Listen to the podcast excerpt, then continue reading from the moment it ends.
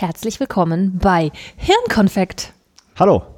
Ein, äh, jetzt pass auf, ein Format des stillen Kämmerleins. Oh, schön. Alter Schwede. Mit Logo. Denkst du eigentlich, und mit Logo, Hm. ja, ja, mit einem fantastischen Logo. Hast du schon gesehen? Ich hab's, hast du es noch nicht gesehen? Doch, hat mir der, äh, Der- der- David gezeigt. der CEO hat's Freitag. geschickt. Ja, Ja. Freitagnacht um äh, halb eins. Oh, auf, ich habe nicht auf die Uhr geguckt äh, oder nicht auf die Zeit geguckt. Ganz, äh, ganz toll. Mhm, ein Hirnkonfekt-Logo. Ja. Denkst du eigentlich beim stillen Kämmerlein, ähm, ich habe es diesmal auch richtig gesagt, ne? Weil ich denke immer Kämmerchen. Ist es nicht Denkst du Kämmerchen? auch immer an, jetzt mach mich nicht fertig. Ich dachte, ich hätte es jetzt endlich gelernt. Ich glaube, es ist stille Kämmerchen. Okay, so oder so. Ja. die, äh, so oder so, denkst du auch immer an Rumpelstilzchen? ja. Oh Gott sei Dank, das beruhigt mich sehr. Ja. Ich denke immer an die arme Müllers Tochter, die da sitzt und ähm, Stroh zu Gold spinnen muss in ihrem Kämmerchen. Gut. Und das Kämmerchen wird immer größer. Ob es irgendwann äh, sich was in der Welt getan hat, dass man äh, aus Gold wieder Stroh stricken muss? Spinnen, nicht stricken. ähm, Vielleicht auch stricken. Können wir im Wollkanal mal an, anklopfen, ob die wissen, wie das geht. Wir haben da garantiert auch eine Antwort drauf. Ähm, bestimmt. Ja. Ähm, wahrscheinlich. Mhm. Ein sehr interessanter Twist. Mhm. Chapeau. Toll. Äh, Marco, du hast, äh, du hast äh, Kommunikationskärtchen, hast du Äh, gesagt. Ja, genau. Ich habe äh, drei Sachen. Und hast die im Kopf? Ja, habe ich im Kopf. Ich habe bei einem Speaker-Training mal gelernt, man soll sich niemals vornehmen, drei Sachen zu sagen, weil das Gehirn sich nur zwei Sachen merken kann. Und ich sehe keine Kärtchen, das heißt, du hast es nur im Kopf. Ja, mein Gehirn ist einfach Krasser Typ. unfassbar. Äh, also, ich habe äh, verschiedene Sachen gelesen und gehört, äh, die ich ganz spannend finde. Also einmal den von dir empfohlenen äh, Podcast mit Friedhof Bergmann zum Thema New Work. New Work, ja. Der Drei-Stunden-Podcast. Genau. Ähm, dann äh, habe ich einen Artikel gelesen über Einhornkondome. Oh ja. im, äh, bei Spiegel Online. Ja. Und dann habe ich letztens bei ähm, äh, Markus Fischer, einem GfK-Trainer, den ich sehr gut finde, äh, der ähm, hat was erzählt über ähm, äh, Spiral Dynamics, beziehungsweise Oh. den, die eigentliche Basis davon von, äh, vom Graves. Ja, toll. Ähm, ja, und das fand ich irgendwie ganz spannend. Äh, das, das, das alles drei. Ähm, Wie hängt denn das ja, zusammen? pass auf, Kondome, Spiral Dynamics. Oh, Ja, guck mal, das erste habe ich schon wieder vergessen.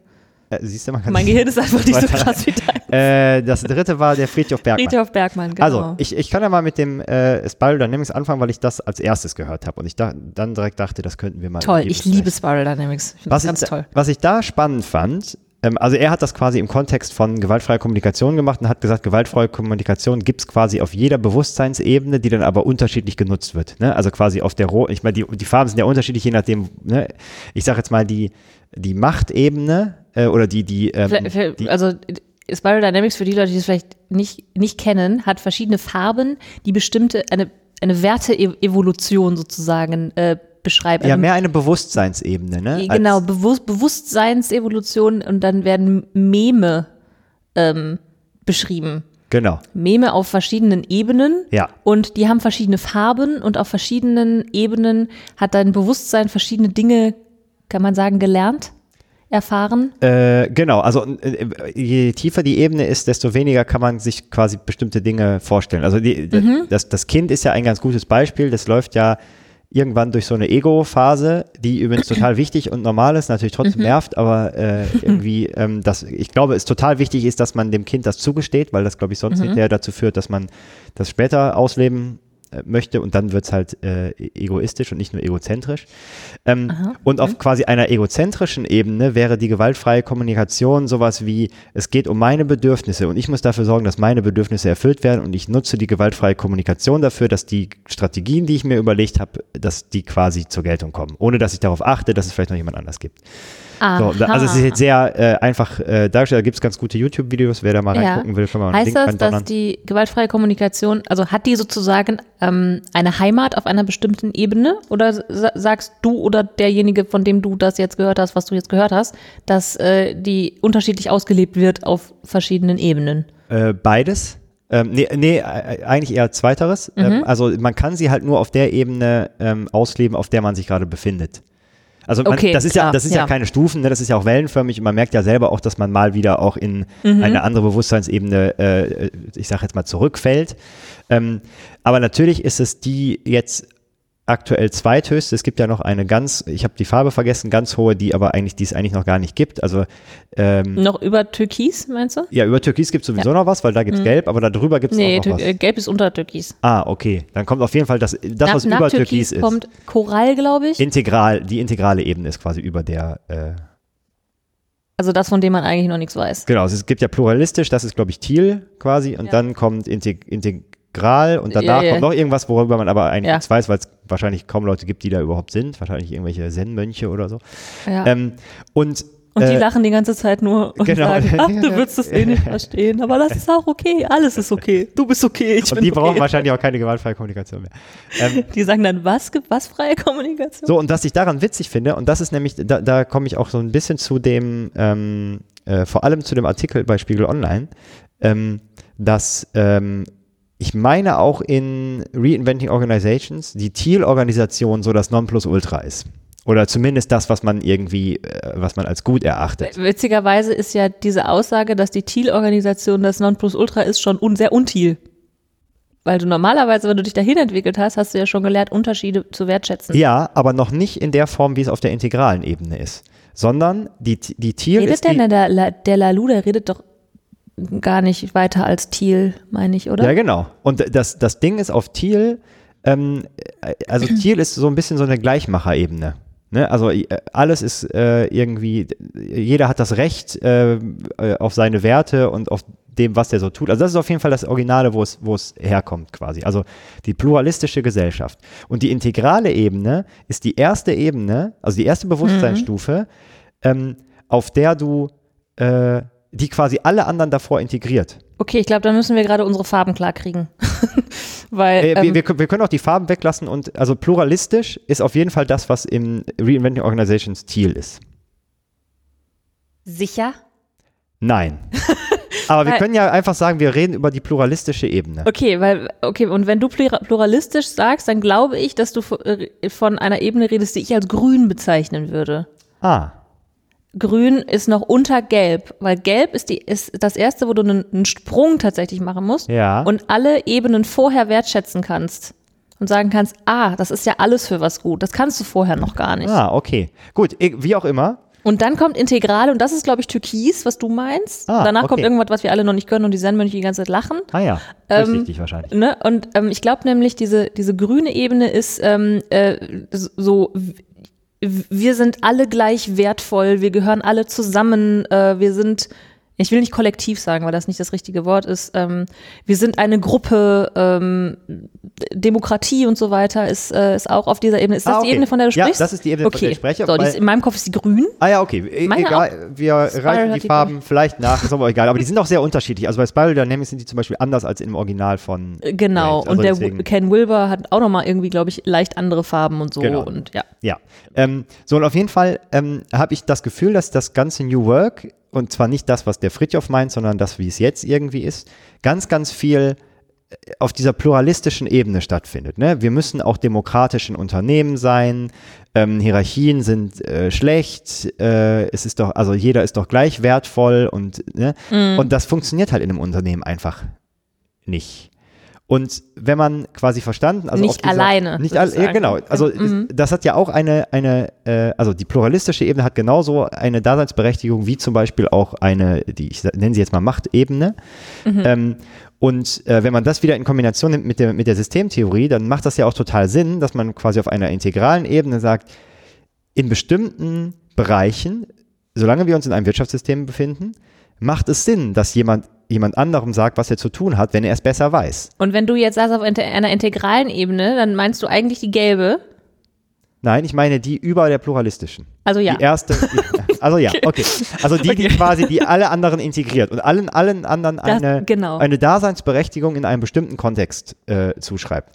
Und ähm, dieser äh, Einhorn-Artikel hat mich wieder so aufgeregt, weil das da wurde dann wieder, dann haben dann irgendwie die Einhorngründer gesagt, ja, ähm, äh, ob die das jetzt so gesagt haben, weiß ich ja noch nicht mal, ne? aber mhm. zumindest der Artikel hat das so dargestellt, als wenn sie sagen, ja, wir entscheiden hier eigentlich gar nichts mehr, das machen alle anderen, wo ich so dachte, ja, okay, aber dann macht ihr halt euren Job nicht, ne? Mhm. Also, weil mhm. Hierarchien sind sowieso da und auch wenn sie vielleicht nicht Entscheidungen treffen, das ist wieder das mit Rat und äh, Anweisung von jemandem, dem äh, eine gewisse Hierarchie zugeschrieben wird, auch wenn sie vielleicht formal von denen abgelehnt wird, mhm. ähm, da wird dann ein Rat zu einer Anweisung. Ne? Also wenn dann quasi der Chef, der ja kein Chef mehr ist, mhm. da hinlatscht und sagt, pass mal auf, ich würde das so machen, dann machen die Leute das wahrscheinlich so.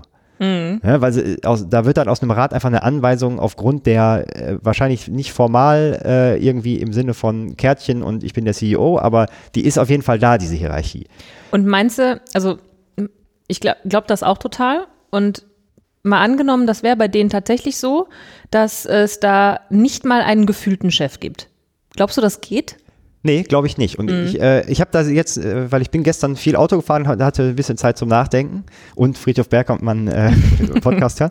Ähm, das Ding ist, glaube ich, ähm, ich, ich will jetzt mal weg von Einhorn, weil ich mich, ich habe nur diesen Artikel gelesen. Deswegen, mhm. es gibt viele Unternehmen, ähm, gerade bei den Startups, die jahrelang keinen Gewinn machen. Mhm. Das heißt, die Lernumgebung des Marktes steht ihnen gar nicht zur Verfügung. Also der, der Wind des Marktes bläst ihnen überhaupt nicht ins Gesicht. Das heißt, die können teilweise jahrelang Strukturen aufbauen, die in einem in einer wirklichen Marktdynamik überhaupt nicht funktionieren würden. Hängt denn Wind im Gesicht vom Markt mit Gewinn zusammen? Weil Umsatz machen die ja. Ja, aber du kriegst ja, du hast ja keinen Druck. Du hast Investoren im Rücken, die dir wahrscheinlich so, 20 du? Millionen okay. reinschießen. Das heißt, ah, ja. die, du, du, also du würdest als Unternehmen ja nicht mehr existieren, wenn du mehr ausgibst, als du einnimmst. Also bist du eigentlich keine äh, kein autonomes Unternehmen, weil du ja eigentlich von deinen Investoren abhängst genau. und entsprechend Genau, du bist kann ja eigentlich wie, nichts passieren. Wie bei uns ein Team, was quasi was Innovatives macht mhm. und die, ähm, die anderen Teams im Rücken haben, die bei uns Geld verdienen. Mhm. Ne? Und das heißt aber nicht, dass die autonom sind. Die sind natürlich ganz krass abhängig von irgendwas, aber mhm. die sind eben nicht äh, dem Markt ausgesetzt. Und ich glaube, dass sich dann Strukturen entwickeln, wo alle sagen, das ist die Basis von unserem Erfolg, die Basis für den Erfolg, den ihr übrigens nicht habt, weil ihr gerade keinen Gewinn macht. Also mhm. ihr habt überhaupt gar keinen Erfolg. Ähm, und das, das wird dann so auf den Kopf gestellt, ne? dass man dann so sagt, ja, äh, wir ähm, haben irgendwie keine, unsere Hierarchien abgebaut und deswegen funktionieren wir so gut.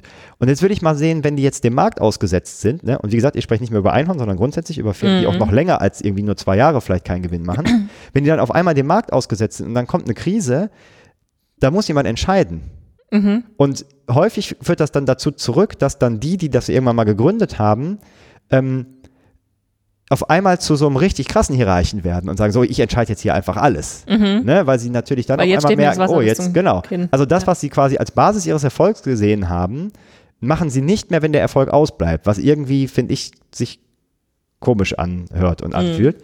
Ähm, und deswegen glaube ich, muss man da total vorsichtig sein und überlegen, was ist denn wirklich die Basis für euren Erfolg? Und wenn ihr gerade noch keinen Erfolg habt, dann erzählt doch bitte nicht anderen, dass ihr, äh, dass das die Basis für euren Erfolg ist. Ne? Weil der Erfolg in einem Wirtschaftssystem heißt, ich kann am Markt existieren, weil ich bezahlte Rechnung bezahlte Rechnung generieren und konkurrenzfähigen Gewinn mache. Ja. Ne, was heißt, ich habe auch genug noch über, um mich weiterzuentwickeln und Innovationen zu betreiben, die mhm. erstmal kein Geld bringen.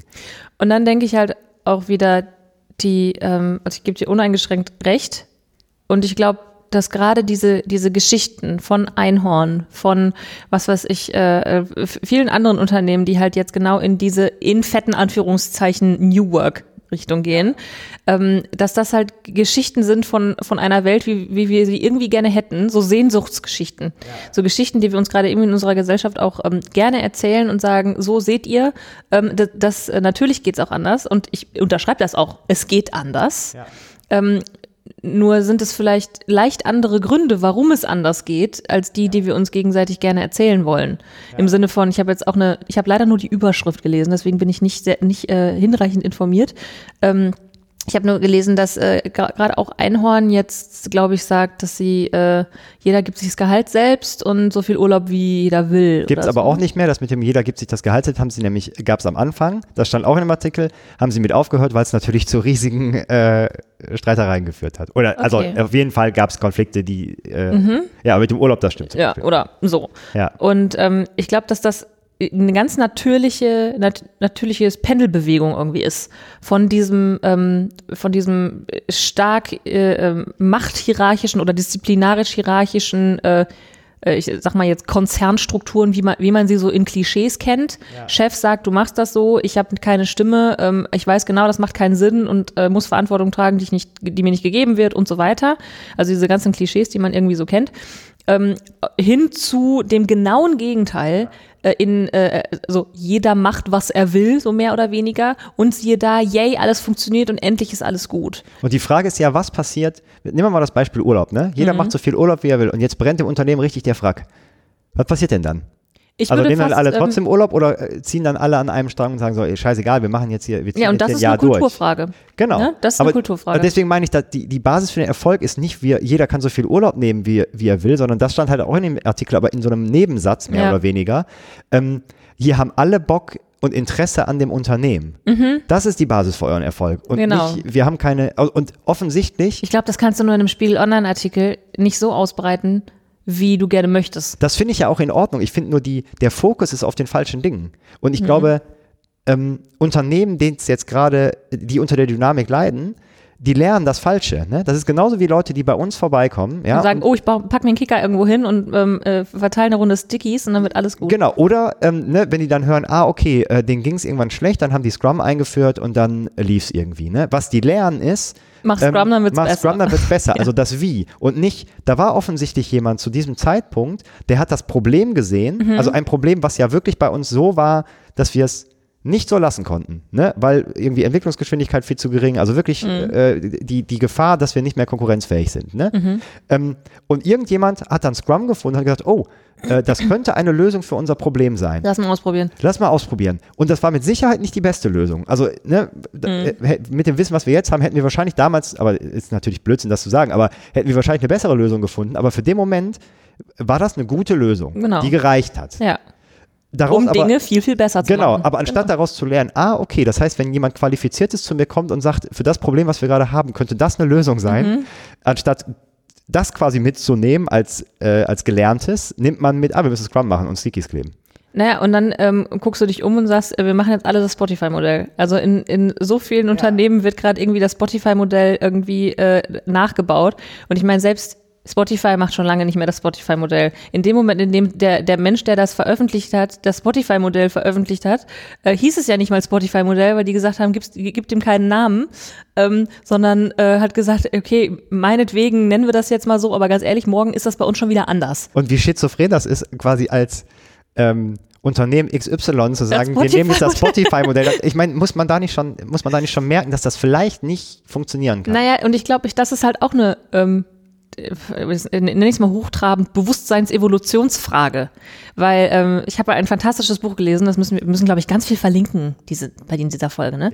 Ähm, ein fantastisches Buch, ich glaube, es hat 219 Seiten und hat einen fürchterlich äh, krassen äh, Titel, Wie wir wurden, was wir sind und was wir werden könnten, von Tom Amark. Ah, ja. Fantastisch, geht äh, über die Bewusstseinsevolution.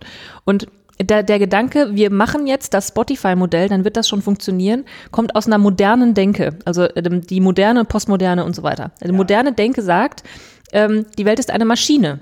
Ne, komplizierte Zusammenhänge. Ich muss nur den richtigen Knopf finden, dann wird das schon funktionieren. Und wenn es nicht funktioniert, dann habe ich vielleicht den Knopf neben dem richtigen Knopf gedrückt. Und dann muss ich das nochmal versuchen. Also wäre das quasi bei der, ich ne, versuche jetzt keine Farbe zu nennen, diese rationale Ebene, wo du quasi Sachen, äh, alle Sachen logisch zu erklären versuchst, also wo du dann Modelle nimmst und, Das ist eine Mischung aus Orange und Blau, würde ich jetzt sagen. wir haben Also, gesagt, keine Farben. Entschuldigung, du hast gesagt keine Farben. So, ich mag stimmt. Farben. Ja, okay. Dann muss ich mir in hinterher, muss ich mir hinterher raus. Richtig. Ähm, ja, ich weiß nicht, ob man das so mappen kann. Ähm, also ich würde schon schon eher sagen, dass du, wenn je höher du kommst, desto mehr kommst du in Richtung Postmoderne und das, was danach kommt, weil die Postmoderne besagt, dass du in der Lage bist zu sehen, dass Dinge relativ sind. Das Blöde ist halt nur, sobald du sagst, alles ist relativ, kannst du, ähm, also das Paradoxon, mit dem du arbeiten musst, dass du ja von irgendeinem Punkt, den du als nicht relativ ansehen musst, etwas beobachten musst. Du musst dich ja irgendwo hinstellen. Ja. Das ist, das ist ein bisschen, das ist ein bisschen schwierig. So oder so ist halt der, der Switch, von dem die Welt ist eine Maschine und ich muss Knöpfe drücken, klare Kausalzusammenhänge, auch wenn ich die vielleicht nicht kenne. Ähm, ich kann Dinge studieren, ich kann die Wissenschaft drauf ansetzen und so weiter. Da ist ja, da ist auch die Industrialisierung rausgefallen. Das ist alles Ja. wunderbar. Der Switch von da zur Postmodernen ist halt, ähm, dass du sagst, ach, es gibt auch sowas wie die Psyche zum Beispiel.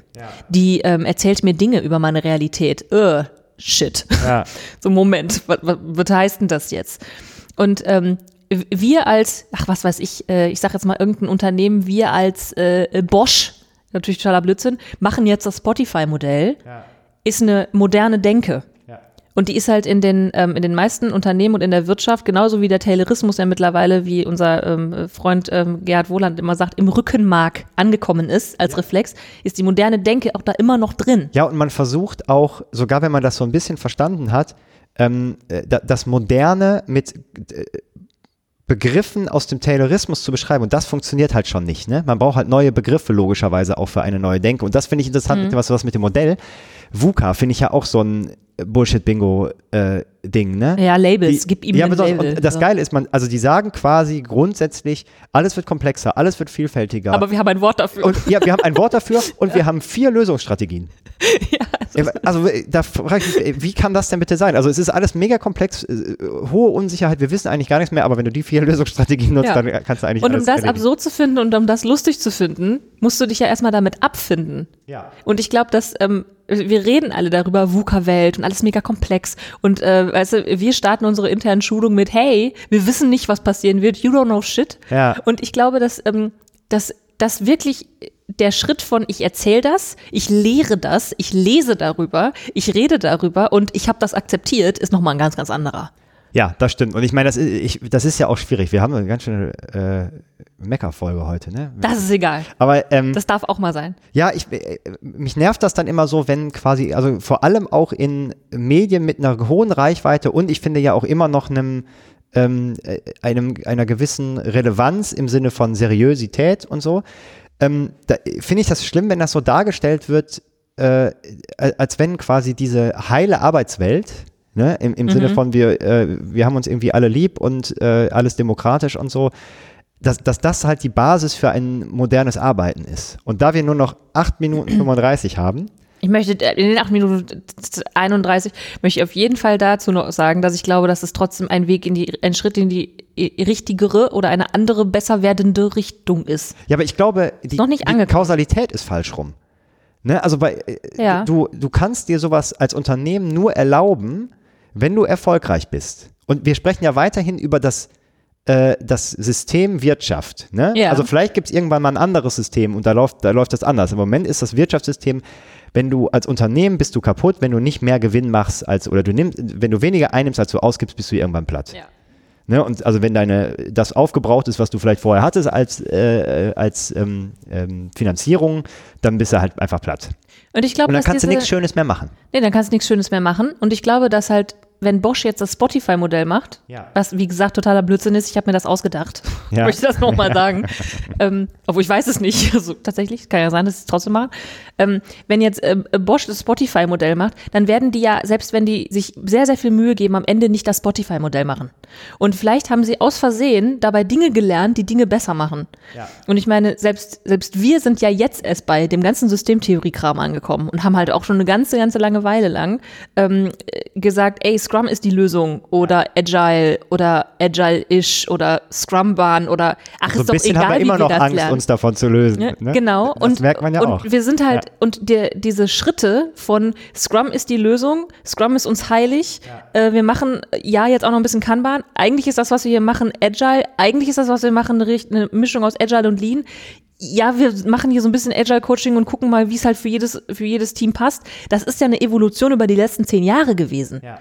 Und jetzt sind wir halt irgendwie bei der Systemtheorie ange angekommen, machen die Tür auf und sehen, oh verdammt, lass mal aufhören mit dem Bullshit und herausfinden, warum wir wirklich erfolgreich sind. Ja. Und viel von diesen letzten zehn Jahren ist, ist halt, steckt da ja, oder ich würde sagen, das meiste aus diesen letzten zehn Jahren ist ja steckt ja da drin. Ja. Nur müssen wir jetzt eine andere Sprache dafür finden. Genau. Ich glaube halt, dass wenn Bosch sagt, wir machen das Spotify-Modell, dann lernen die halt viel von, von gutem Kram und wissen vielleicht noch gar nicht genau, wieso das jetzt funktioniert. Und ich glaube trotzdem, dass es halt besser werden kann.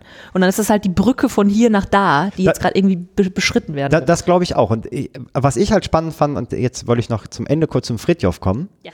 Ähm, der, das, was der sagt, ähm, fand ich ist sehr ähnlich zu dem, was ähm, Gerd Wohland zum Beispiel aus systemtheoretischer Sicht sagt. Weil der sagt ja eigentlich, du musst was finden, was du wirklich, wirklich willst. Das so, sagt Fritjof, ne? Das sagt ja. Fritjof, genau.